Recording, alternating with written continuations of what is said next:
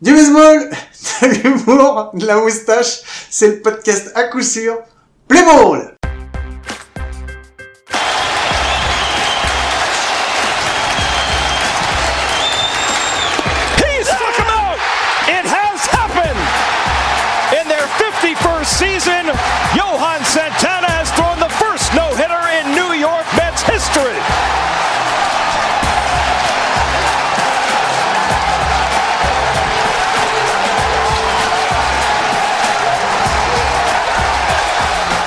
Eh ben bonjour à tous. Eh ben, je vais commencer par le son parce que comme ça, ça m'évitera de l'oublier. Euh, ce que vous venez d'entendre, c'est Johan Santana. C'est le son no-hitter pour les Mets en 2012. Et ce qui est ouf, ce que je te disais Mike pendant qu'on l'écoutait, c'est que c'est le premier no-hitter de l'histoire des Mets en 2012. Je crois que d'après ce que j'ai entendu, c'est 51 ans après la création du club, c'est le premier no-hitter.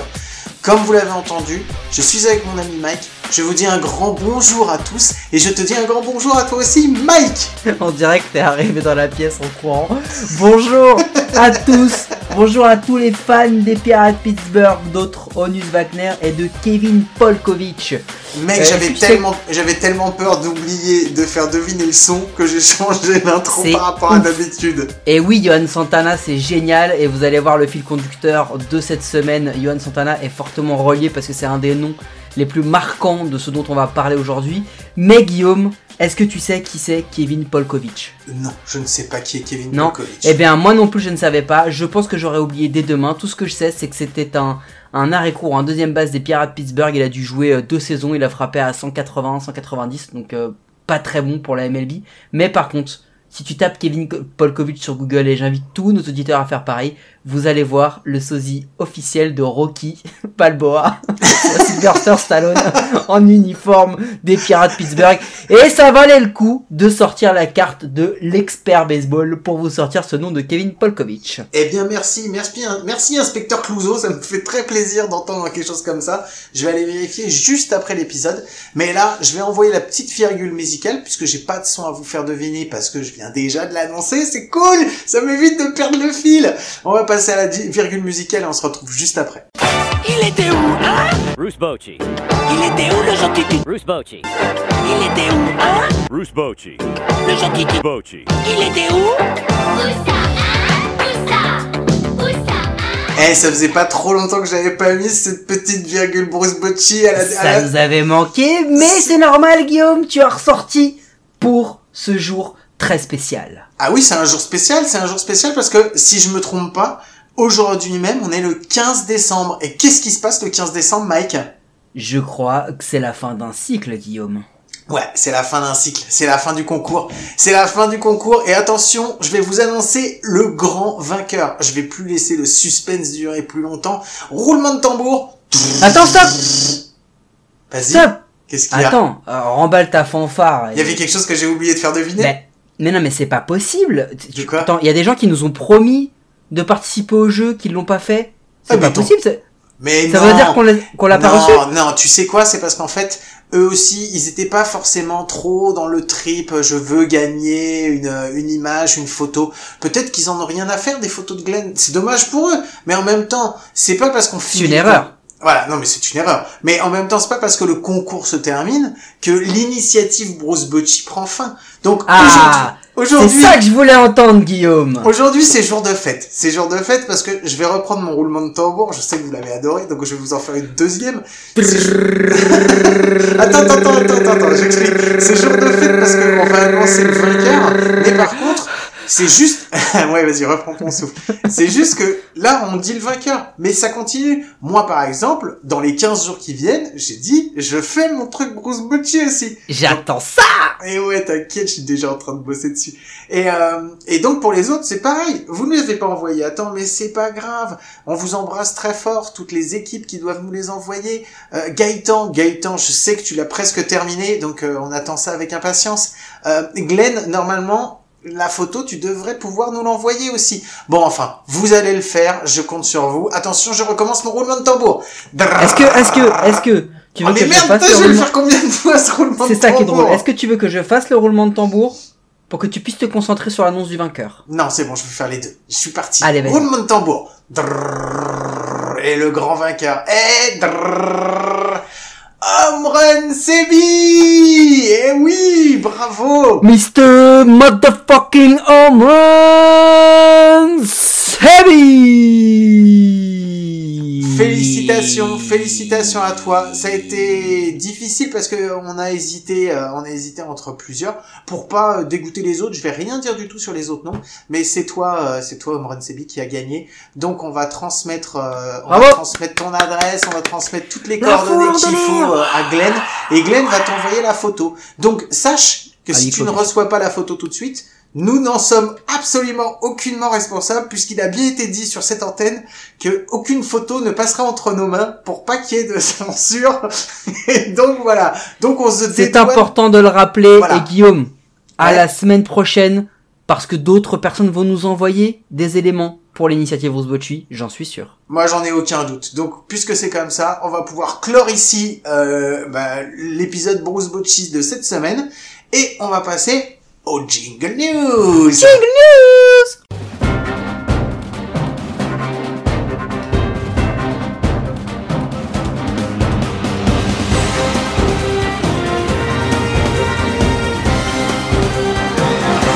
Et voilà, c'est l'heure des news. Mike, je te laisse la parole.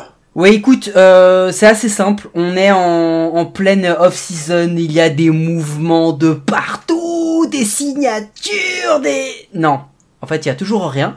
Euh, toujours rien. Et il y a peut-être une bonne raison à cela, c'est que après l'annonce du nouveau GM la semaine dernière, il y a encore un autre GM qui a été qui a été nommé et qui qui vient de changer. Alors attention, par contre, là, mon pote, on tape dans le très très lourd. Le gros GM qui tue sa race.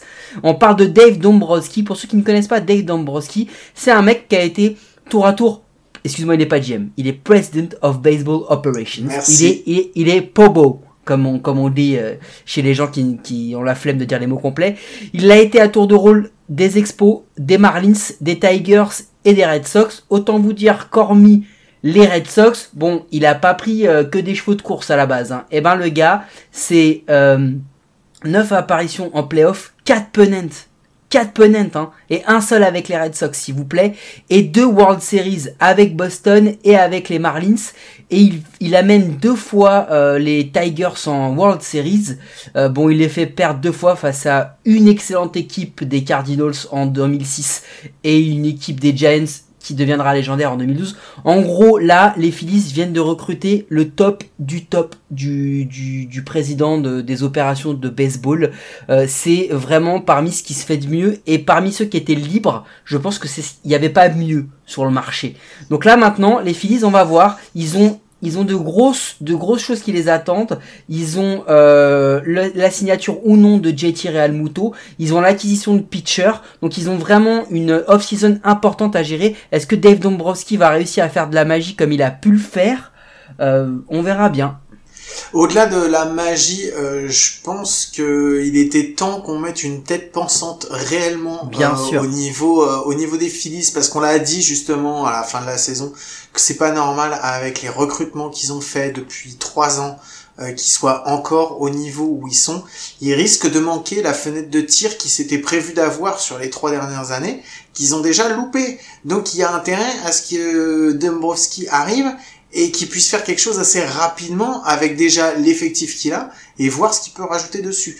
Euh, maintenant, en même temps, le mec, c'est pas un magicien, il va faire avec ce qu'il a, il va avoir. Donc, euh, c'est peut-être, ça arrive peut-être un petit peu tard par rapport à, à ce qu'ils avaient prévu. Alors après, c'est pas un magicien, c'est pas un magicien, presque, hein, parce que il, il gagne 97 avec les Marlins, mais quand en 2003 les Marlins gagnent, t'as plus de t'as plus de 80% de l'effectif des Marlins qui avait été bâti sous l'ère Dombrowski. Hein. Il faut il faut quand même pas oublier que euh, que ce gars-là a réussi ce truc de fou et surtout il a fait une déclaration importante. Il a dit, pour reprendre exactement ces mots, I consider a retool, not a rebuild for sure. Donc en gros, il parle pas de reconstruction, mais il parle d'ajustement. Et c'est très important parce que ça veut dire que l'effectif qu'il a, clairement, hein, sur le papier, l'effectif des Phillies, hormis, si t'enlèves la rotation pitching, le, le- la, la défense et le batting, c'est du, allez, c'est du, c'est du top 10 minimum en MLB. Minimum. Et là, du coup, si lui, il arrive à nous faire deux, trois petits, euh, petits tours de magie, là, tu sais, deux, trois petits trucs, il peut, il peut faire en sorte que les fils déjà aillent en post-season. Ils étaient tout prêts cette année. Euh, et de toute façon, cette année, encore une fois, tout le monde va aller en post-season. Et ensuite, euh, de, de pouvoir les faire passer au moins une série. Donc, on verra bien, mais c'était une nouvelle très importante. Ok. T'en avais, toi, des nouvelles, euh, Guillaume, importantes ou pas? Non, moi j'ai, euh, j'ai- j'avais vu euh, effectivement Dave Dombrowski, euh, j'en avais pas, enfin j'étais pas parti pour en parler plus que ça. Euh, non, j'avoue que moi j'ai suivi quelque chose et euh, parce que je savais qu'on allait, on allait en parler cette semaine, donc j'avais un petit peu plus suivi ça. Et puis voilà, je voulais garder une petite, une petite surprise. Et c'est pour ça que moi je vais pas annoncer de news. Je pense que tu n'en as plus, Mike, pour le moment. Non, et donc, bon. Et donc, on va passer tout de suite, au lieu de le faire en fin d'épisode, on va le faire maintenant, parce que avant de pouvoir faire nos sujets, il va falloir qu'on explique quelque chose rapidement. Allez, à tout Mais c'est quoi cette semaine? Tout est chamboulé Maître Capello qui vous salue. Bonsoir, maître Capello. Alors, Maître Capello est l'homme du jour. Mot évidemment d'origine étrangère. Écoutez bien. Mot anglais. Eh oui, c'est le maître Capello. On n'en avait pas fait la semaine dernière. Il revient cette semaine et comme il était fâché, il a décidé de se mettre en début d'épisode pour être sûr qu'on l'oublie pas. Il me connaît bien. Ouais, non, maître Capello, parce que euh, il faut qu'on explique un petit truc avant qu'on puisse en parler plus profondément et plus plus en, en- ouais, enfin qu'on en parle un peu plus. C'est de la Rule 5 Draft qui a eu lieu cette semaine, donc euh, la, la draft de la règle numéro 5. Qu'est-ce que c'est que la Rule 5 euh, ça se tient chaque décembre et en fait ça permet à un club dont le roster de 40 euh, de 40 personnes n'est pas complet de pouvoir aller sélectionner un joueur qui n'a pas été retenu par une autre équipe dans euh, son roster de 40 personnes pour le rajouter. En fait, c'est pour éviter que les joueurs, que les, franchises stockent un maximum de jeunes joueurs, les gardent sous l'aile et tout, et qu'ils fassent de la rétention de joueurs. Et c'est pour justement permettre à ces joueurs, euh, à ces joueurs aussi de jouer euh, et de pouvoir tâter le, le haut niveau à partir d'un moment et pas passer leur vie en minor. Euh, donc en fait, tous les joueurs qui ont signé euh, à l'âge de 18 ans ou plus jeunes euh, doivent être ajoutés. 19 ans. Je crois que c'est. Alors attends, c'est Il faut 18 avoir été âgé d'au moins 19 ans au En moment fait, ouais, mais- sous ouais. contrat. Mais il y en a deux en fait. Donc il y a les joueurs Pardon. qui ont été signés à l'âge de Ah oui. 18 ans ou plus jeunes, euh, qui peuvent être ajoutés à, doivent être ajoutés à leur club au, au roster de 40 personnes de leur club euh, au bout de, au bout de maximum 5 saisons. Euh, ou alors sinon ils deviennent éligibles pour la Rule 5 Draft. Pour les play, pour les joueurs qui ont signé à l'âge de 19 ans ou plus, eux, ils ne peuvent être protégés que 4 saisons.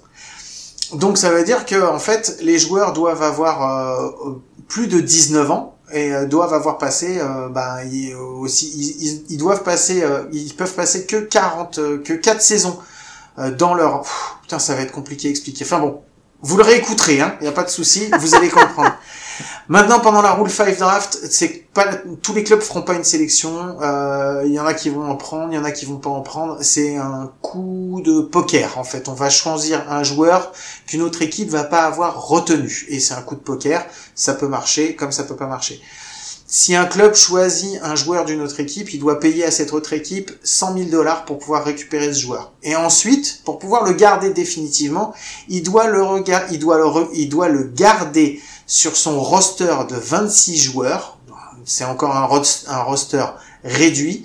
Il doit le garder pour ça pendant une saison. Si il ne le garde pas, s'il le remettent euh, en dans les waivers, donc pour pouvoir le, retrader, en fait, c'est comme s'il le rendait à l'autre équipe qui doit le reprendre pour 50 000 dollars. Donc en fait, l'équipe qui aura choisi quelqu'un en, en Rule 5 et qui va pas le garder perdra 50 000 dollars dans l'affaire. Euh, donc voilà, on peut mettre un joueur euh, de la Rule 5, on peut le mettre sur euh, la injured list, mais il doit avoir été actif pendant au moins 90 jours pour pouvoir pour rester dans le club. Bon voilà, je pense que là je vais en rester là. C'est encore plus complexe que ça, mais déjà c'est déjà pas mal si vous comprenez tout ça. Maître Capello, je vous salue. Celle-là, elle était pas cadeau. Euh, sachant que, en gros, si tu veux, on veut résumer pour les grosses feignasses qui n'ont pas envie de, de- d'essayer de comprendre ce qu'a essayé de nous expliquer Guillaume. C'est, en clair, euh, une règle qui permet à certaines équipes d'aller taper dans les dans les très jeunes qui sont cachés ou les joueurs moyens par d'autres équipes pour essayer de compléter un peu leur effectif.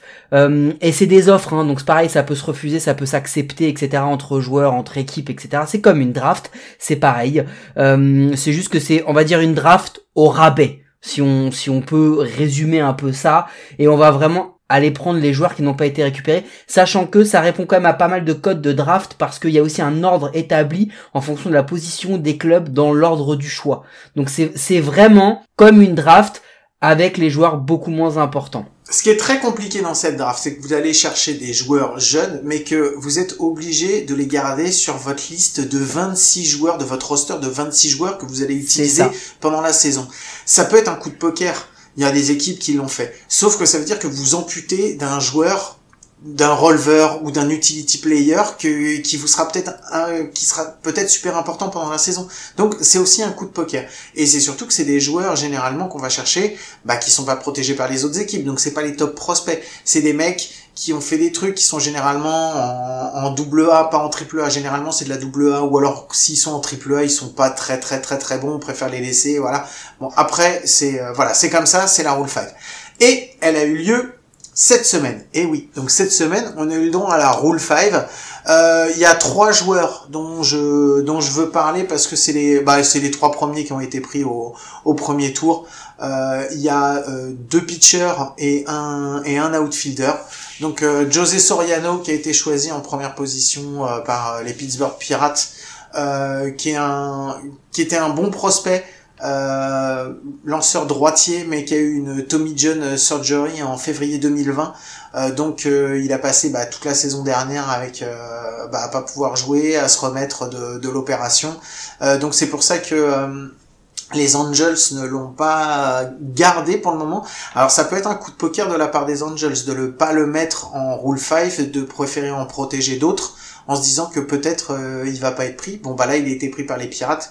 Euh, il était euh, c'était un c'était un bon lanceur, un bon prospect. Donc maintenant on va voir un petit peu ce que ce que ça va donner. Est-ce que les pirates euh, auront bien fait de le prendre ou pas Le deuxième c'était Brett de Jeus qui a été pris par les Texas Rangers, qui a été pris aux Dodgers. Euh, les Dodgers en fait euh, ils avaient simplement pas assez de place pour tous les releveurs qui arrivaient sur leur bah, pour pouvoir les mettre dans le dans le roster. Donc ils ont dû faire des choix. Donc euh, bah ils ont fait des choix et DGU c'est pas rentré dedans. Donc euh, donc voilà. Est-ce que euh, est-ce que les Rangers ont bien fait de le prendre? On verra aussi. C'est pareil. On vous dit c'est un coup de poker. Donc ça on entendra peut-être parler euh, plus tard. Mais bon pas pour le moment. Et euh, et en troisième donc c'est les Tigers qui ont pris Akil Badou des Twins. Pareil, Badou en fait, il a eu deux Tommy John surgery, non, il a eu une Tommy John surgery qui lui a fait louper deux saisons.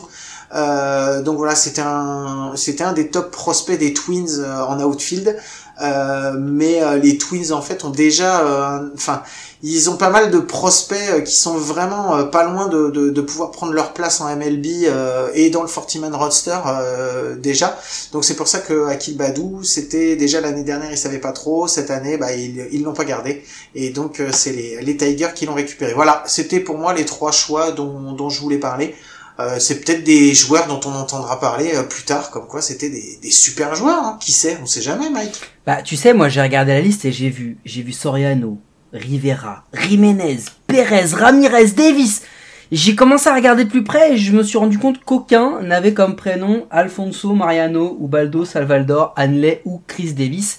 Et en fait, du coup, j'ai re-relu ce que c'était que la Rule 5 Draft.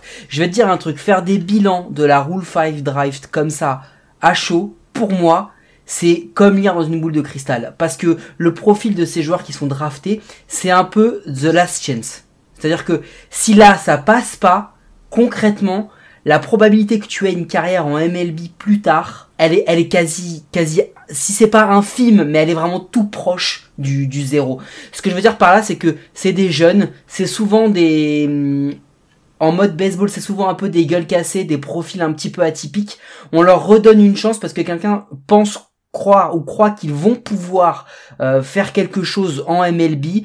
Du coup, j'ai envie de te dire, laissons-les se développer. C'est déjà assez compliqué avec les, jeunes qui sont draftés au premier tour en, en MLB pour savoir ce qu'ils vont vraiment donner le lendemain. Que là, analyser à chaud la five rule draft, pour moi, c'est vraiment beaucoup trop tôt. On peut analyser les five draft des années précédentes pour voir si ça a marché ou pas, mais analyser celle-là aujourd'hui, pour moi, c'est des noms avec un nouveau logo sur un bout de papier. On verra bien ce que ça donne. Ouais, je suis d'accord avec toi, mais bon voilà, c'était une draft, il fallait en parler, et on voulait en parler parce que la Rule 5, effectivement, il y a beaucoup plus de joueurs qui n'ont, qui ont été pris mais qui n'ont jamais mis les pieds euh, et qui n'ont jamais joué en MLB euh, que de joueurs qui ont réussi à en sortir et à tirer leur épingle du jeu. Mais il y a certains, certains qui ont tiré leur épingle du jeu, qui sont des noms que vous allez sûrement reconnaître. Et donc, euh, donc voilà, c'était aussi pour parler de ces joueurs-là qu'on voulait en, qu'on voulait en parler. Et bien le premier, et ben honneur à celui qui nous a fait l'honneur d'introduire cet épisode de euh, cet épisode d'à coup sûr, euh, Mike, puisque c'est Johan Johan. Santana. Exactement, Johan Santana. Johan Santana, il a été euh, signé comme free agent en 1995 par les Astros. Euh, les Marlins l'ont récupéré euh, à la Rule 5 de 1999 et ils l'ont envoyé directement chez les Twins en échange d'un autre pitcher euh, qui lui n'a jamais rien fait euh, en MLB et bah Johan Santana c'est devenu un des plus grands pitchers pour les Twins euh, puisqu'entre 2002 et 2010 c'est quatre présences au All-Star et, et deux Cy Young, deux Cy Young surtout, donc voilà, avec euh, je crois c'est au moins un titre de, de tri- une triple crown. Une Triple Crown en 2006, un Gold Glove. Euh, il a été leader des Wins en 2006. Euh, trois fois era leader. euh, non mais on parle Ouais. d'un, on parle d'un top. Hein. on parle d'un top, on parle d'une des plus belles breaking balls de ces de ces 10-15 dernières années. Johan Santana, les enfants, ça a été un des un des lanceurs les plus dominants. Il a juste pas eu de chance. Il a lancé pour les Twins et pour les Mets. Après, euh, on a eu un, on a eu un, je répondrai même gratuit, pas surtout, que- ouais, surtout qu'entre mais- 2002 et 2010 les Twins ils étaient pas mauvais quoi, donc ils ont gagné sais, plusieurs pédants. je suis dégoûté. Ensuite, ah bah il y a, il y a effectivement il y a George Bell aussi, le fameux George Bell euh, qui a été euh, qui a signé euh, chez les Phillies, euh, enfin qui a été drafté par les Phillies et qui a été volé par les les, les Toronto Blue Jays à la Rule 5 de 1980 et bah George Bell pour résumer c'est résumer c'est juste trois fois All-Star plus l'AL MVP de 1987. Ouais, trois Silver Slugger. euh, il est membre du Canadian Baseball Hall of Fame. Ouais, ça la classe. La classe, parce que bah pour sa carrière euh, au Blue Jays. Euh, écoute, non lui aussi il a une, euh, il a une, il a une très très belle, euh, il a une très très belle carrière. Mais encore une fois, on, on parle, c'est c'est toujours la même chose. On parle de, de joueurs qui, qui n'étaient pas destinés forcément à réussir ou qui avaient peut-être des problèmes autres que dans le sport. C'est-à-dire que on parle de joueurs qui sont doués mais qui ont peut-être eu des éléments extra sportifs comme des blessures ou des vies compliquées. Euh, et ben le plus grand euh, exemple de ça pour moi, c'est Josh Hamilton. Mhm. Josh Hamilton qui euh, bah, qui a tout simplement si on si on résume hein, sur la fin des années 2000 et début des années 2010 est certainement l'un des tout meilleurs outfielders de la ligue, un un, un frappeur extraordinaire euh, qui a été euh, qui a été AL, MVP qui a été ALCS MVP donc qui, qui l'a aussi été euh, pendant la, la post-season qui a participé si je dis pas de bêtises à deux World Series les deux hélas pour lui perdus. Euh, trois Silver Slugger euh, cinq fois All-Star. C'était un joueur extraordinaire mais il a eu un gros problème euh, dans sa vie Josh Hamilton. Il aimait beaucoup trop la Budweiser et autres psychotropes qui euh, l'ont empêché. T'as aimé ce mot, hein j'ai- j'ai- Je l'ai écrit en, en police 53 pour être sûr de bien le lire. Non mais c'est un mec qui qui bah qui a eu beaucoup. Il a utilisé des drogues, de l'alcool. euh, Il, il a il a avoué l'utiliser déjà depuis 2005, donc ce- presque 10 ans pendant sa carrière. Il était euh, il était bourré. Il a avoué être bourré sur le terrain à l'entraînement, Euh, il est revenu à la sobriété, il est pas revenu. Donc en gros, c'est un peu le- l'exemple de joueurs qui ont été des paris. C'est-à-dire que on a parié sur ce petit sur ce petit jeune euh, parce que euh, parce que bah du coup il a été euh, il est il est quand même euh, sélectionné troisième overall hein, dans la dans la 2006 Rule Draft par les Cubs. Et dès qu'ils l'ont eu ils l'ont tradé aux Reds. Et ensuite il a il a été il a été mis mis au devant par les Reds une saison Texas Rangers Et euh, au pays de Walker, il a direct euh, tout pété. euh, et puis il a eu une fin de carrière très très compliquée, parsemée de blessures. Mais on sait, on sait maintenant d'où venaient ces blessures pour Josh Hamilton. Donc très compliqué. Et c'est, il est un peu la personnification du de ce que peut être une five roll draft, un pari sur un, un gars qui a peut-être pas le, le mental et le spirit pour finalement aller au haut niveau. Et puis des fois ça passe. Ouais, parce que c'est quand même, il faut pas l'oublier, euh, dans le tu, dans le CV, t'as juste oublié de dire qu'il est pris premier de la, de la draft, Ouais, tout premier exact. choix de la Exact. draft 1999 par les Rays de les Devil Rays à l'époque de Tampa Bay. Donc, euh, donc on parle quand même d'un mec à énorme potentiel quand il était jeune, où effectivement ça aurait pu être un, talent complètement gâché, puisque après entre entre deux- 2002 il est euh, il arrête le baseball, il revient pour ses, problèmes de drogue, et il revient qu'en 2006, et même son retour en 2006 c'est pas terrible puisqu'il joue dans 15 matchs et il fait pas des matchs terribles quoi, et c'est justement à cause de ça que les Rays le gardent pas. Et, et c'est exactement ça. Il était même considéré, tu sais, c'est les les blue chip prospects. Un Mhm. chip prospect dans le dans le dans le sport américain, c'est euh, grosso modo le mec qui quand il arrive, euh, on veut même pas qu'il aille en université. On veut qu'il passe directement dans le monde des grands, euh, CF, Mike Trout, euh, Bryce Harper euh, ou autres, parce que on estime qu'ils sont déjà prêts. Et il était physiquement déjà prêt. Au niveau baseball, il était déjà prêt, mais mentalement, il l'était pas. Il est blessé. On se rend compte qu'il est, qu'il est, qu'il est toxicomane, qu'il est alcoolique. Et, et voilà. Donc, euh, donc non, non, il a. hum, C'est un joueur qui a eu, qui a eu vraiment une carrière assez cabossée. Euh, et dans un autre type, euh, type pardon de, de, de carrière ca- cabossée, on en a un autre Guillaume, mais lui c'est pas pour les mêmes raisons, mais il s'appelle A-Ray Dickey. Dickey aussi, il a été, euh, il a été euh, drafté, ensuite il a été tradé, euh, puis redrafté parce que refusé, enfin assez compliqué sa, carrière, et c'était un lanceur de knuckle en fait, Dickey. Quand il arrive, il lance quasiment que ça, il lance que de la knuckle. Alors ça a marché un temps, euh, ça a marché un temps quand euh, quand il a, il pardon. Il a, il a eu des, il a eu des succès limités en MLB, je te dis une bêtise, et il a dû réapprendre la knuckle euh, pour pouvoir revenir dans le monde euh, du, du baseball. Il est revenu dans le monde du baseball grâce à sa, à sa knuckle. Bon, ça a pas duré longtemps. Il a, il a gagné le Cy et puis, et puis après, bah, ça s'est petit à petit éteint. Il aura quand même une, une assez belle carrière. euh, Dickey, il a, il a notamment euh, participé aux, Jeux Olympiques d'Atlanta, par exemple, où il a pris une médaille de bronze. Il a été, euh, en gros, sa carrière, elle est vraiment très forte entre 2012 et 2013, où il est All-Star, Cy Gold Glove et euh, Strikeout Leader. Et puis après, bah, ciao. C'est marrant parce que j'avais une autre histoire. Il y avait l'histoire de Shane Victorino. Pour ceux qui se souviennent, au début des années euh, 2010, euh, il a quand même euh, participé euh, au World Series des Boston Red Sox.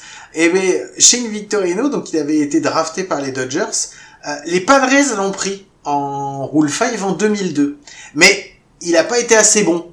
Donc en mai 2000, euh, en mai 2003, euh, ils l'ont mis sur le banc. Enfin, ils l'ont pas gardé et donc il est retourné chez les Dodgers. Et les Dodgers, en fait, l'ont remis. l'ont remis en- sur la Rule 5 et il a été récupéré en 2004 par les Phillies. Euh, et voilà, et les Phillies lui ont laissé un petit peu de temps et bien leur en a pris puisque pendant qu'il a joué aux Phillies, il a été deux fois All-Star. Euh, et ensuite, après, il a eu euh, bah, sa, sa fin de carrière avec deux World Series. Euh, il a fait partie des deux World Series pour les pour les Boston euh, de- Boston Red Sox. Donc voilà, Shane Victorino aussi, qui, qui méritait qu'on lui laisse un petit peu de temps. Et j'en avais un autre qui était bien plus vieux, puisque l'histoire date de 1962. Donc tu vois, même moi, même moi, pourtant j'étais pas né. Et euh, donc voilà, c'est Paul, c'est Paul Blair. Paul Blair, en fait, il a été drafté par les Orioles et ensuite, euh, en 1962, il a été pris par les Mets pendant la Rule 5. Et ben, Paul Blair, c'était pas un super, euh, c'était pas un super frappeur, tu vois, c'était pas le roi des frappeurs. Mais par contre, défensivement, il était mortel, quoi. C'est 8 Gold Glove, deux fois All-Star, 39,7 de WAR sur toute sa, sur toute sa, carrière, c'est quand même plutôt pas mal, et deux World Series. Je crois, si je me trompe pas, que Paul Blair jouait en deuxième base. Voilà. Donc, euh, donc voilà, il était au carré. Moi, c'est les, euh, moi, c'est, c'est les joueurs, voilà, qui ont, qui ont marqué un petit peu. Je sais que mec, toi, t'en avais un dernier dont tu voulais nous parler, qui a marqué aussi euh, l'histoire des Rule 5 Draft. Alors lui, je voudrais pas en parler pour sa carrière, mais je voudrais en, carrière- en parler pour autre chose. Je voudrais parler à quel point ce gars a été très fort. C'est-à-dire que À une Rule 5 draft près, ce mec-là aurait pu ne jamais jouer en MLB. Et depuis, ce gars-là a signé le contrat du plus grand escroc de l'histoire de la MLB. Il s'appelle Bobby Bonilla. Ah, j'ai cru que t'allais dire c'était Cespedes, mais non, en fait. Non, non, non. Ou Prince Fielder, ça marchait aussi. Ou Jacoby et Ellisbury. Non, non, non. On, parle vraiment du plus grand. Non, mais Non, on parle du plus grand. Non, on parle pas des capots là. On parle du capot des capots là. On parle le mec qui, qui a mis la plus grosse banane du monde.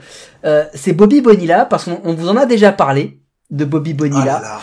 Et voilà, on vous en reparlera sûrement Ah, c'est l'année clair, au prochaine Bobby, au Bobby Bonilla Day, c'est ouais, c'est c'est comme un jour d'anniversaire, quoi. quand il va toucher ses dizaines de millions de dollars, cling, cling, cling, cling, cling, comme ça. Euh, Bobby Bonilla, il a été à ça, à ça, mesdames et messieurs, de ne jamais avoir une carrière en MLB. Et les Mets, c'était à ça d'économiser quelques dizaines de centaines de, de millions de dollars. Mais hélas, il a été pris à la fin pour le draft. Il a eu un plutôt bon début de carrière. Il a été signé par les Mets sur un contrat euh, d'à peu près 803 ans. À peu près. Euh, et du coup, bah, il est encore payé aujourd'hui euh, pour euh, vivre une vie de retraité. Bobby Bonilla, si tu nous entends, tu es notre idole. C'est clair, c'est clair. Bravo Bobby Bonilla. Bon voilà, c'était tout ce dont on pouvait vous parler sur les best of draft 2000 euh, de Rule 5. Mike, tu vois On a- autre chose On les a tous évoqués? Je sais pas, peut-être pas. T'es en train de me dire que là, on a évoqué tous les grands noms Je veux dire, Mais bon, je on n'a pas, parce parlé que de Danugla, de tout ça, mais il en non manque mais pas un non mais Au je sais un. pas. Ouais mais non mais après ouais on va peut-être en faire encore un autre mais parce que là j'ai peur que sinon euh, l'épisode il soit pas assez long. Ok d'accord ok d'accord on en parle encore d'un. Mais par contre je peux mettre un petit son de transition euh, avant? Allez, vas-y. Ok. Je mets un petit son de transition. C'est pas une pub, hein, ça nous rapportera pas de thunes. Mais voilà, j'ai envie juste de mettre un petit Pour son de transition. Ouais, pour le moment. Mais on se retrouve juste après.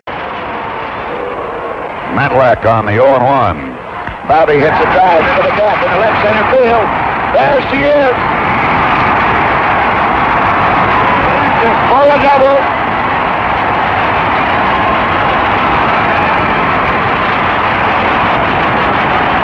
Papers flying, everybody standing. A double for Roberto. Vous l'avez entendu, le broadcaster vient de l'annoncer. Enfin, il vient de l'annoncer il y a une bonne cinquantaine d'années quand même, mais il l'a annoncé. Le broadcaster des Pirates Pittsburgh, club qui franchise qui existe depuis plus de 130 ans les gars. Enfin plus de 120 ans pardon, un truc comme ça, un truc assez fou, vient d'annoncer l'un des rares numéros retirés de l'histoire des Pirates Pittsburgh. Vous imaginez 120 ou 130 ans d'existence pour seulement 10 numéros retirés. Et ben l'un de ces 10 numéros retirés, il a été sélectionné à la Five Rule Draft. Il a été sélectionné à la Five Rule Draft et ce gars est devenu, en l'espace de 18 ans de carrière, 15 fois All-Star, deux fois champion des World Series, une fois NL MVP, une fois World Series MVP, 12 fois Gold Glove, 4 fois NL Batting Champion, membre du Baseball Hall of Fame à plus de 90% au first ballot, nous parlons, monsieur, de Roberto Clemente. Parce que pour ceux qui avaient un doute, Roberto Clemente n'est pas un nom d'award. Enfin si, ça l'est. Mais avant, c'était le nom d'un joueur. Et c'est un nom d'un joueur au destin extraordinaire et à la fois tragique. Engagé sur le terrain comme jamais, mais encore plus engagé en dehors des terrains. Roberto Clemente est peut-être l'exemple même de la belle histoire, le destin fabuleux, joueur parfois oublié lorsqu'on parle des meilleurs joueurs de tous les temps. C'était pas un joueur qui a battu tous les records sur une saison, mais c'est un joueur qui a affiché une régularité maximum. Mais pour ça, et avant qu'on rentre plus dans le détail, Guillaume, est-ce que tu veux nous raconter la petite histoire derrière ce son de transition? Alors ouais, derrière ce son de transition, c'est tout simplement euh, le 3 millième hit euh, frappé par Roberto Clemente en MLB. Euh, c'est dingue, c'est dingue parce que euh, en fait, déjà en plus faut le voir. Si vous l'avez jamais vu, allez le regarder parce qu'il frappe une, il fait une frappe magnifique. C'est un double Euh, et c'est un double. Il arrive mais grand seigneur en plus debout euh, avec tout le temps qu'il faut pour arriver euh, sur son double en, en deuxième base. Franchement, c'est génial.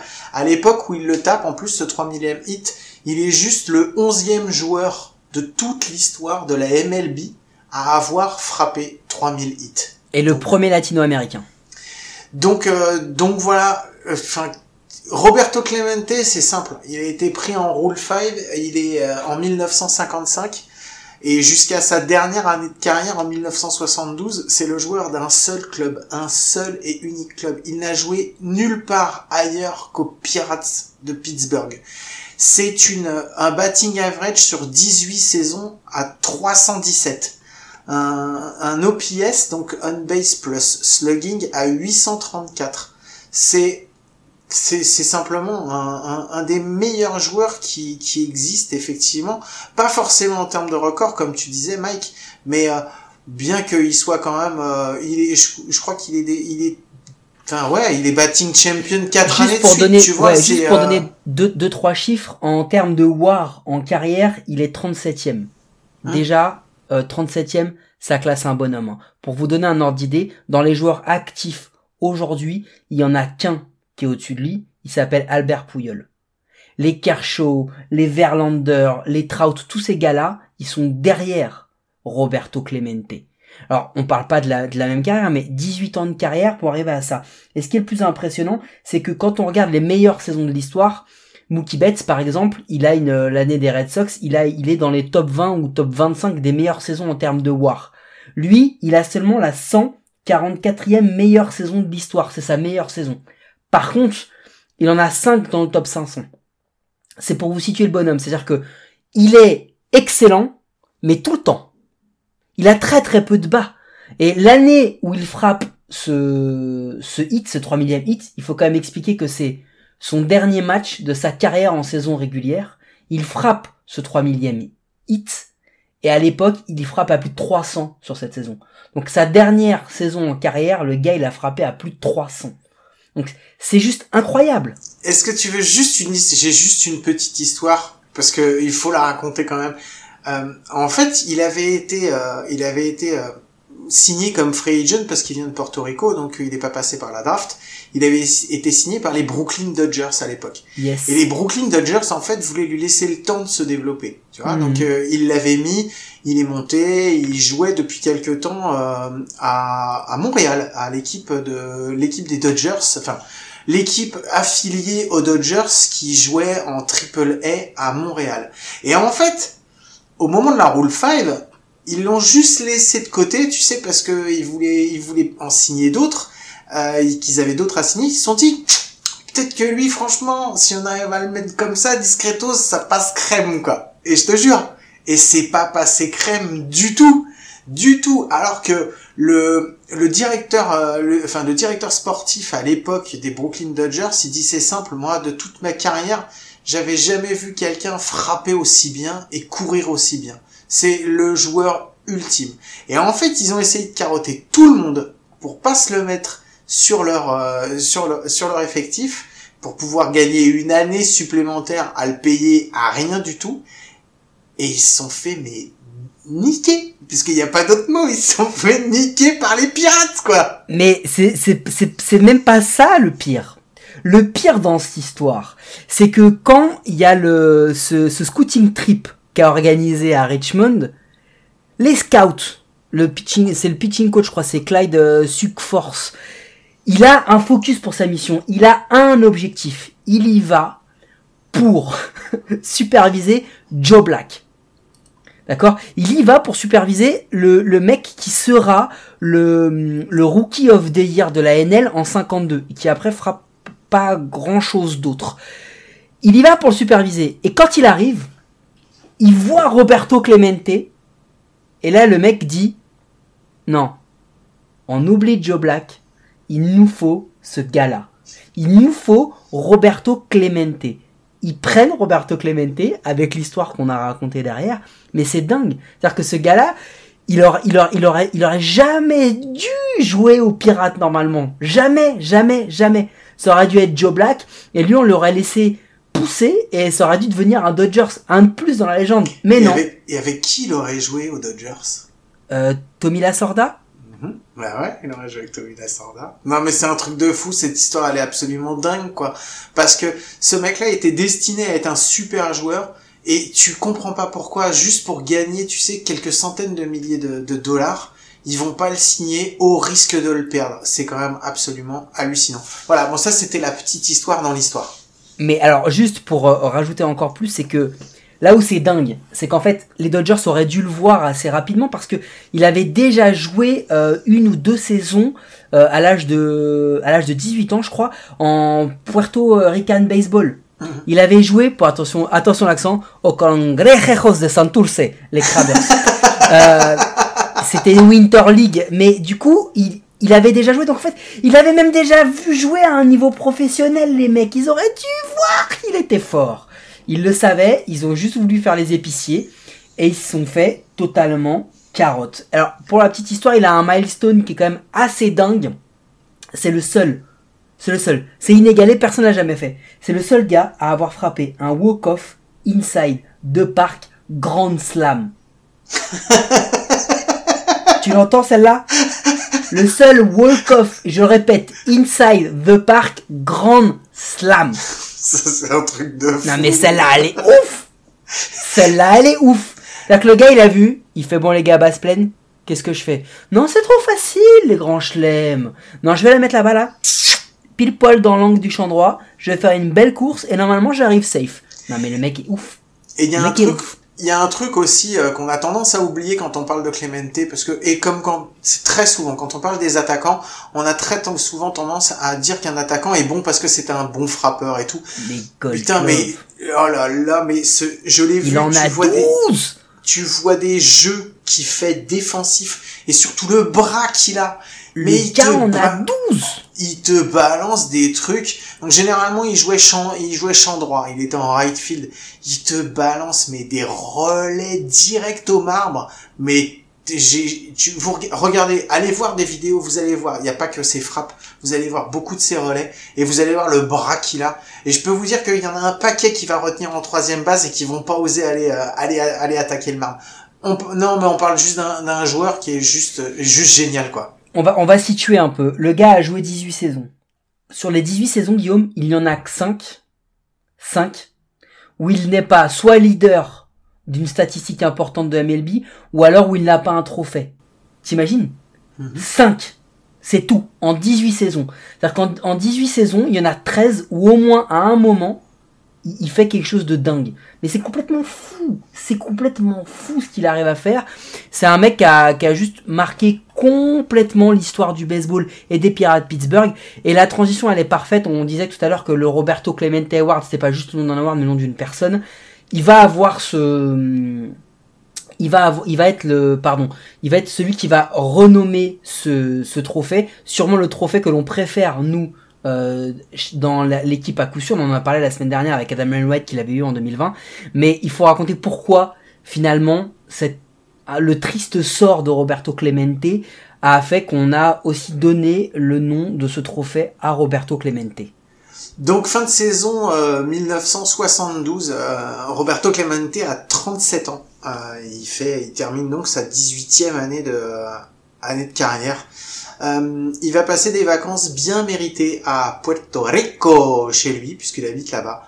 Et ben, pendant l'hiver, euh, en décembre, fin décembre euh, 1972, il y a un tremblement de terre au Nicaragua, un énorme tremblement de terre. Euh, ni une ni deux, euh, il rassemble des denrées euh, grâce à son nom, puis aux gens qu'il connaît. Donc il arrive à réunir des denrées. Il les fout dans un petit avion. Il part de Porto Rico euh, dans cet avion qui est surchargé euh, de denrées qu'il doit ramener au Nicaragua euh, pour aller les aider, pour aller parce que c'est un. Il veut passer un- le nouvel an en allant les aider. voilà, il part le 31 décembre euh, avec ce, cet avion. euh, Cet avion rempli, rempli de denrées, et puis bah l'avion, l'avion trop lourd, euh, temps mauvais, et puis bah voilà, l'avion s'écrase, euh, s'écrase juste quasiment après son départ sur les côtes de Porto Rico. Donc voilà, il est mort le 31 décembre 1972. euh, Et, à la- et il est élu au Hall of 37 ans. Fame l'année d'après, euh, en, en 1973. Euh, Ouais, parce c'est que exceptionnel. Alors c'est exceptionnel, hein, Voilà. parce que je pense que t'allais le dire, mec. Je suis désolé, je te coupe la parole. Non, non. Mais en fait, au Hall of Fame, tu ne peux pas être élu à moins d'avoir attendu 5 ans. Tu dois, entre la fin de ta carrière et le moment où tu peux être éligible pour le Hall of Fame. Je sais pas si on, je pense qu'on l'avait raconté déjà ça Oui, il y a oui, deux ça, on l'a semaines, quand on avait dit nos conneries. Quand on ça. avait dit nos, nos conneries. Donc euh, normalement on est obligé d'attendre 5 ans avant de pouvoir être éligible. Euh, Il y a eu un vote spécial pour que euh, pour que euh, Roberto Clemente puisse être éligible au Hall of Fame dès la saison 1973.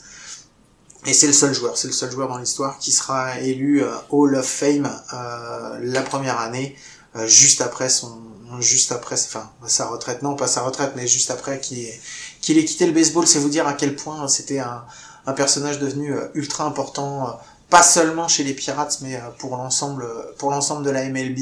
Voilà, c'est euh, Enfin, j'allais, non, c'est pas une belle histoire parce que c'est, c'est du, c'est, c'est Non, c'est tra- triste. tragique, mais c'était c'était un c'était une, une belle personne en tous les cas de tout ce qui est euh, relaté. Il faut comprendre que à Pittsburgh c'est une légende. C'est une légende de la ville, vraiment. C'est une légende du pays à Porto Rico. Ouais, c'est ce Euh, que j'allais dire, ouais. Rendez-vous compte qu'il y a plus de il y a plus de 300 euh, portoricains qui ont joué dans dans les big leagues. Clemente, il est le leader all-time de des joueurs portoricains en, MLB en termes de hits, mais il est il devance Ivan Rodriguez de plus de 150 hits. C'est monstrueux, c'est monstrueux. Le mec a, a marqué son empreinte et vraiment, il a été, il est parce que là on parle de de ce qu'il a amené vers son destin tragique, donc ce, ce, ce vol au Nicaragua, mais c'est quelqu'un qui en off-season était engagé en, dans l'US Army. C'est quelqu'un qui, qui était engagé, qui passait sa off-season à, à œuvrer pour des, pour des œuvres caritatives. Donc c'est un mec qui a été engagé toute sa vie. Il, il a fait ça toute sa vie. Ça l'a hélas mené à son, son décès tragique beaucoup trop tôt. Mais c'est un mec qui était vraiment engagé et, voilà, on parle d'un gars qui est arrivé dans la MLB dans les années 50, là où être noir en MLB c'était pas encore tous les jours facile, être noir aux États-Unis c'était pas encore tous les jours facile.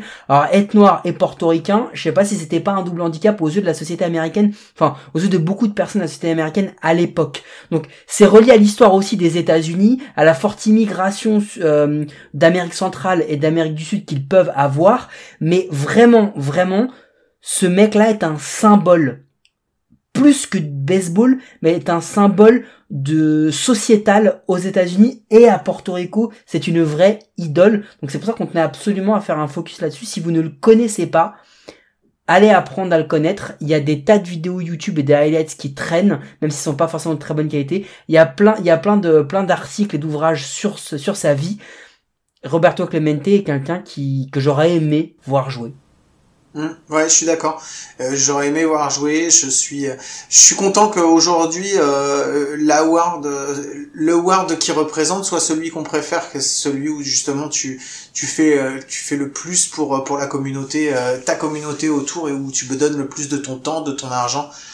C'est c'est mérité. Surtout quand on voit qu'il y a certains awards qui portent des noms qu'ils essayent de changer en ce moment, n'est-ce pas le trophée du MVP qui porte un nom euh, d'ancien euh, commissionnaire du baseball, encore un que je déteste.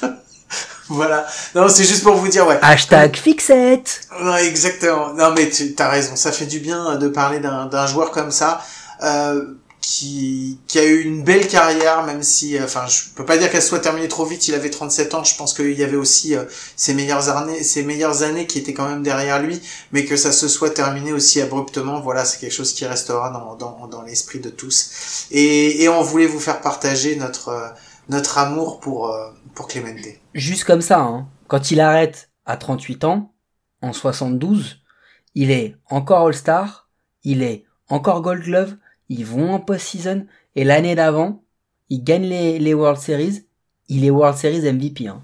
Hmm. Donc 37 ans. Donc le bonhomme, il en avait peut-être encore sous le pied, hein, pour vous dire à quel point il dominait l'époque en outfielder. On parle d'un des tout, tout, tout meilleurs outfielders de l'histoire du jeu.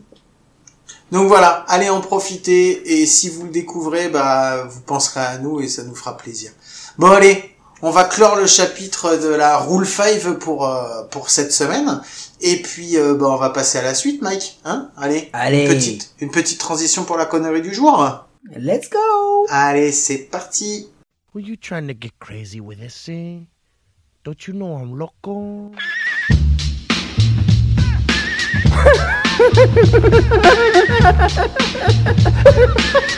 fuck is with this guy? Who is he?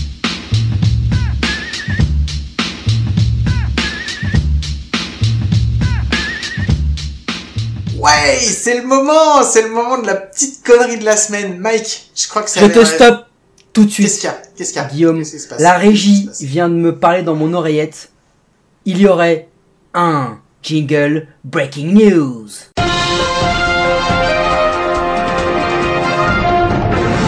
Ok, breaking news, qu'est-ce qui se passe, Mike? Un retournement de situation de dernière minute vient de vient d'arriver, Guillaume.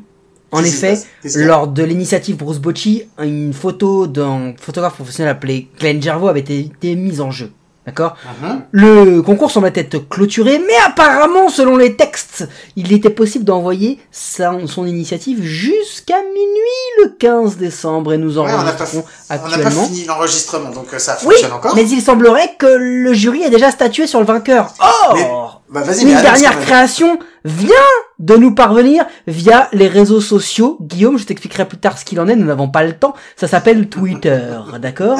Et sur Twitter, notre ami Gaëtan Alibert a paru apparemment une conversation qu'il aurait eue avec Bruce Bocci, aka Oh. certainement, non, aka certainement le numéro de sa femme renommée Bruce B dans son téléphone. On nous la fait pas à nous les escrocs. Ah, c'est pas une vraie conversation? Ah, d'accord. Oh là là, moi, bah, je me tu sais à quoi je l'ai vu? Il y a quelques indices quand même, Guillaume.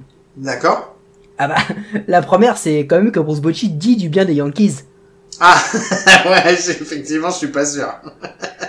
Je crie au blasphème, monsieur, c'est fallacieux. Jamais Bruce Bocci ne dirait du mal des Yankees. Et il y a un autre truc qui me fait penser que c'est un montage, Guillaume. Vas-y. Tu le sais ou pas Dis-moi, dis-moi. Bah, je suis en train de regarder parce que j'avais pas vu, j'avais pas été tagué dessus. Mais euh, donc. euh, Ah, je tu as été oublié alors que c'est ton initiative, c'est dommage. Ouais, ouais, c'est pas grave, tant pis. Mais non, mais c'est pas grave. Mais par contre, par contre, par contre, là où on voit que c'est bien un fake, c'est qu'apparemment, dans le message, Gaëtan souhaiterait qu'on ne soit plus là d'ici 2023-2024 pour harcèlement. Mais Ah, c'est tout le monde sait que ça lui manquerait tellement, Guillaume, comme d'être à chaque preview d'ESPN le contender numéro un pour le titre et de ne pas passer la, la Division Series, par exemple, par exemple, ce genre de choses qui pourraient lui manquer, Guillaume. Donc, nous allons devoir nous réunir pour euh, définir qui est euh, l'incroyable talent. Non, excuse-moi, c'est pas la bonne émission. Mais alors, Guillaume, qu'en penses-tu de cette, de ce fameux montage, néanmoins très drôle? Alors, il est très drôle, mais je l'accepte pas quand même. Il rentre pas dans la compétition. Parce que franchement, aller mettre dans les paroles, dans la bouche de Bruce Bocci, euh, le fait que, vu qu'on n'aime pas les Yankees, euh, c'est une honte et il viendra pas à cause de ça, laisse-moi te dire que c'est la honte, c'est d'oser écrire des trucs comme ça. Je pense que Bruce Bocci n'en a rien à faire. Et on déteste les Yankees, on a dit, déjà, c'est pas vrai. On, On déteste aime pas les les Yankees. détester. On aime les détester, exactement. Ça, c'est la différence. Et bon, bah écoute, si Bruce Bocci euh, vraiment n'aime pas, euh, adore les Yankees et ne nous aime pas nous, euh, je ne le croirai que quand il viendra nous le dire en personne. Guillaume, la cellule Oui. enquête d'à coup sûr a frappé Mhm. et a fait ressortir une énième coquille dans ce montage. Ah, dis-moi. Je vais vous lire la phrase et vous allez me dire si vraiment Bruce Bocci, coach de l'équipe de France, a vraiment pu dire ça un jour. La phrase dit J'essaie de trouver un moyen de faire gagner la France à la prochaine World Baseball Classic. Apparemment, c'est une finasse parce qu'il a écrit WBC, chose que Mhm. Bruce Bocci n'est pas, et il a mis And it's not very easy. Vraiment? Tu crois vraiment pour Bruce c'est pas facile de gagner la World Baseball Classic? Mec, tu lui mets le Kenya et il gagne la World Baseball Classic. Alors ça, c'est fallacieux. C'est faux de dire ça comme ça, mais tu sais pourquoi? C'est peut-être parce que il a l'habitude d'Aaron Boone comme coach. Peut-être que pour. Aaron Boone, c'est plus compliqué de gagner. Bon, Gaëtan, euh, tout ça pour dire merci pour ta participation, ça nous Merci. fait très plaisir. Mais tu oui. comprends que avec un, avec un, une participation comme ça, on peut pas te faire gagner, c'est pas possible. Donc voilà, on te fait des gros bisous. Euh, Sachant qu'en plus, c'est là où on a eu beaucoup de doutes et il a fallu qu'on enquête, Guillaume. Mais parce que les Yankees n'ont pas l'habitude de tricher. Donc du coup, on a eu, on a, au début, on s'est dit, ça peut pas venir de la part de Gaëtan. Pas, pas possible. Supporter des Yankees et ancien joueur du PUC, c'est pas leur genre! Donc du coup, du coup, on a enquêté. Il semblerait que ce soit à des fins humoristiques, j'entends, mais quand même, il fallait rétablir la vérité. Bon, en tout cas, merci beaucoup. C'était cool. Ça nous a bien fait, ça nous a bien fait rigoler. Et le timing d'arriver en plein milieu de notre enregistrement, c'était, c'était marrant. On pouvait pas passer à côté. Mais, euh, mais voilà, tu gagnes pas. Donc euh, voilà, c'est Ogre, c'est lui qui gagne. Tu, tu gagnes la, pas. haine la, la, la rage, Mais, tu gagnes mais pas. si tu, si tu veux, on te fait une, euh, on se fera une spéciale dédicace et on te réinvitera chez nous en 2023 ou en 2024 pour fêter notre euh, troisième ou Notre quatrième anniversaire et notre existence encore, d'accord? Allez, petit clin d'œil wink wink. On te fait des gros bisous et Mike, je te laisse à ta connerie. Euh, tu sais quoi? Dis-moi. Jingle connerie. Parce que du On coup, le remet? Ah ouais, je pense que les gens, les gens, les gens l'ont oublié déjà. On se remet dans l'ambiance, on se remet dans le mood. Jingle connerie. Allez, c'est parti. Were you trying to get crazy with this thing?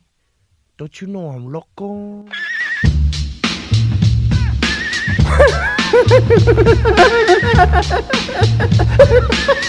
fuck is with this guy? Who is he?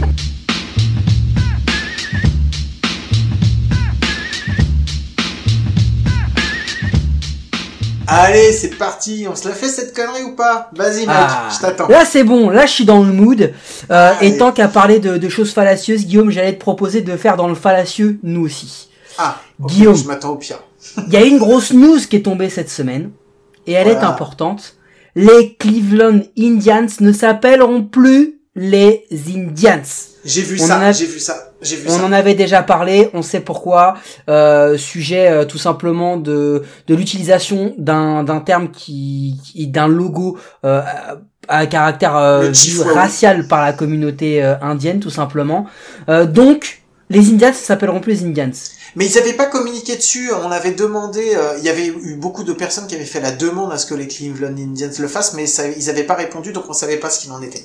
Je suis d'accord avec toi, mais je te stoppe Guillaume. C'est la connerie. C'est Ah pas oui, Père. Castor Merde. ou Maître Capello. C'est la connerie. Donc on est dans la connerie, d'accord. Donc je me disais, là aujourd'hui, le thème est important. D'accord On ne peut pas utiliser les Indians, on comprend pourquoi. Certains ne sont pas d'accord. Moi personnellement, je suis d'accord. C'est bien, on l'enlève, on change. Mais imagine demain. Imagine demain, les Rays sont persécutés. Imagine demain, les Hawks ont des problèmes. Imagine demain, les Orioles sont persécutés pour leur couleur orange et on leur demande de retirer le nom de la franchise. D'accord Bon, en gros, on arrête la connerie. Si tu devais renommer une équipe ou plusieurs équipes de la MLB, comment tu le ferais? Parce que moi j'ai plusieurs possibilités, j'en ai une par exemple, Guillaume. On va commencer par une facile. Petit jeu de mots, petit attention. Attention, il faut parler un peu anglais et il faut aimer les snacks euh, beaucoup trop caloriques. Vas-y. Si on appelait les Houston Cheetos. Elle est bien celle-là, elle est non bien celle-là, elle est Elle carrément bien, ouais. hein elle est bien. Les elle est Houston bien. Cheetos. Elle est pas mal, Ouais. non Qu'est-ce que t'en Ah, dis je l'ai vu, je l'ai bien. J'en j'en ai une deuxième pour te laisser le On temps l'explique de... quand même pour ceux qui parlent pas anglais Bah, cheat du verbe tricher, les Cheetos, les fameuses, euh, les snacks, les chips, les, Bien, je sais pas, je- les, encas un peu. Elle est pas mal celle-là. hein. Ouais, J'en elle ai une autre. elle bien. Vas-y. Les Detroit Kitties. Et non pas les Tigers, parce que bon, s'ils rugissaient, ça se saurait. Hein, bon, dernièrement, c'est plutôt les Kitties que les Tigers. Ouais. T'en as une ou pas? Est-ce que t'en as une qui te vient là comme Non, vas-y, vas-y, je te les laisse pour le moment. Pour le moment, j'en ai pas. Je suis en Moi, train d'en chercher une par rapport à un groupe, à, à une équipe particulière. Je vais attendre de la je trouver. crois savoir ce que tu fais et ça tombe bien parce que moi je l'ai pas fait parce que je savais que t'allais allais vouloir le faire. Là il faut avoir un peu de culture euh, euh, série télé. Les Orioles, Mhm, les ouais. Baltimore Stringer Bell, monsieur. Pour tous ceux qui ont vu The Wire, Mhm, sur écoute pour les francophones. T'en as une ou pas? Moi j'en ai une, c'est pour le délire, elle va te faire plaisir. Euh, je, je- allez, tu sais quoi, de toute façon, on s'en fout, personne les suit. Les Miami Mattinglis. Comme ça au moins. Nous on kiffe il, est- il est en train de leur changer la vie, euh, les, les Miami Mattinglis. Allez. Allez, allez. Et allez, j'en ai encore une ou deux. T'en, t'en, t'en as encore? T'en as une qui te vient ou tu t'en as aucune du coup? T'as pas d'inspi? Non, non, je te l'ai, j'ai pas T'as pas d'inspi, d'inspi. Bon allez, je finis par les les les Texas Walker Rangers. Ah oui, bon, celle-là, oui. Il faut quand même rendre hommage à Chuck Norris. Et d'ailleurs, si Chuck il jouait avec eux, je pense qu'il gagnerait plus de matchs. Et la dernière, et après moi je m'arrêterai là, Guillaume. Bah les Washington Expos, mon ami. Putain, oui, les Washington Expos. Oh, attends, attends, attends, vas-y, termine parce que justement, ça m'a. C'était ma dernière. D'accord, il y a deux trucs dont je voulais pas, enfin j'avais j'avais oublié. Et en fait, il y a les Rays qui viennent de dire que ils aimeraient quand même bien faire la double équipe à jouer à la fois euh, être l'équipe des des Rays de Tampa Bay, mais de pouvoir jouer aussi des matchs euh, chez les Expos à Montréal. Donc voilà, tu vois, c'est marrant, ils en ont reparlé et eux ils aimeraient bien le faire. Je sais que la la, la MLB est pas trop dedans et donc euh, donc voilà. Et pour ce qui est de Cleveland, donc effectivement qui va plus s'appeler les Indians, il y a un mouvement qui est en train de partir pour que les Cleveland s'appellent les Spiders. Est-ce que tu sais pourquoi? Est-ce que tu connais l'histoire des Spiders? Vas-y, raconte-nous. Les Cleveland Spiders, c'est l'équipe qui a joué à Cleveland qui est aujourd'hui détentrice du record de la plus mauvaise saison euh, de l'histoire de la MLB. Ça Parce colle que- Ça colle? Hein? Ça mais oui, mais c'est pour ça. Il y en a qui veulent que en fait les Cleveland Indians ne s'appellent donc plus les Indians, mais qui reprennent ce nom des Spiders. Donc voilà, c'était un petit petit clin d'œil. Je pensais pas que t'allais que t'allais parler de ça. Et, euh, et moi j'aime bien j'aime bien ce délire. Donc voilà, si vous avez si vous avez un petit moment, vous allez voir, vous allez chercher euh, l'histoire des Cleveland Spiders. C'est assez drôle et assez marrant. L'ami. Gaëtan a fait une suggestion pour renommer les Cleveland Indians qui t'aurait Hmm. beaucoup plu. Il a proposé les Wild Things. Ah ouais, c'est classe ça. Ouais, les- en plus tu peux faire ah tu peux faire un, un- des super euh, un super logo avec ça et tout quoi. Ah c'est une bonne idée. Bravo. tu vois Gaëtan, Gaëtan. président, Bravo. Gaëtan, Ouais, président. Gaëtan, président des Yankees. Allez. bon, merci beaucoup Mike pour cette connerie. C'était cool, ça m'a bien fait rigoler. J'ai passé un bon moment. Eh ben écoute, je vais t'avouer, moi aussi, j'ai passé un excellent moment, Guillaume, en, en- en votre compagnie, nos millions euh, d'auditeurs. Et euh, juste un petit message quand même, Guillaume. Ouais. Stay tuned, parce qu'en janvier, on va balancer du très très lourd. Très très très lourd. Secret Project. Bon, allez, merci à tous de nous avoir écoutés. Euh, comme chaque semaine, vous pouvez nous retrouver sur les plateformes de podcast, euh, sur SoundCloud, sur euh, le site Goat Parents Sport. On espère Sur que avez- iTunes, Sur notez-nous, notez-nous, notez-nous. Notez-nous, et puis voilà, et puis, euh, et puis parlez de nous, euh, vu que peut-être qu'il va y avoir à nouveau du baseball dans quelques temps. Et puis en famille, si vous arrivez à être en famille à Noël, n'hésitez pas, peut-être qu'il y a des gens qui aiment bien la, la galéjade et qui peuvent nous écouter. Bon, en tout cas, on vous fait des gros, gros, gros bisous. On s'arrête pas, on prend pas de vacances, on sera encore dispo euh, la semaine prochaine. Donc, euh, donc voilà, bah, bonne semaine, bonne écoute, et à très, très, très vite. Ciao See you. Go after it. Your first baseman gets a late start. Your pitcher's got a. Oh! Here comes the third, but if it stays fair, and it does.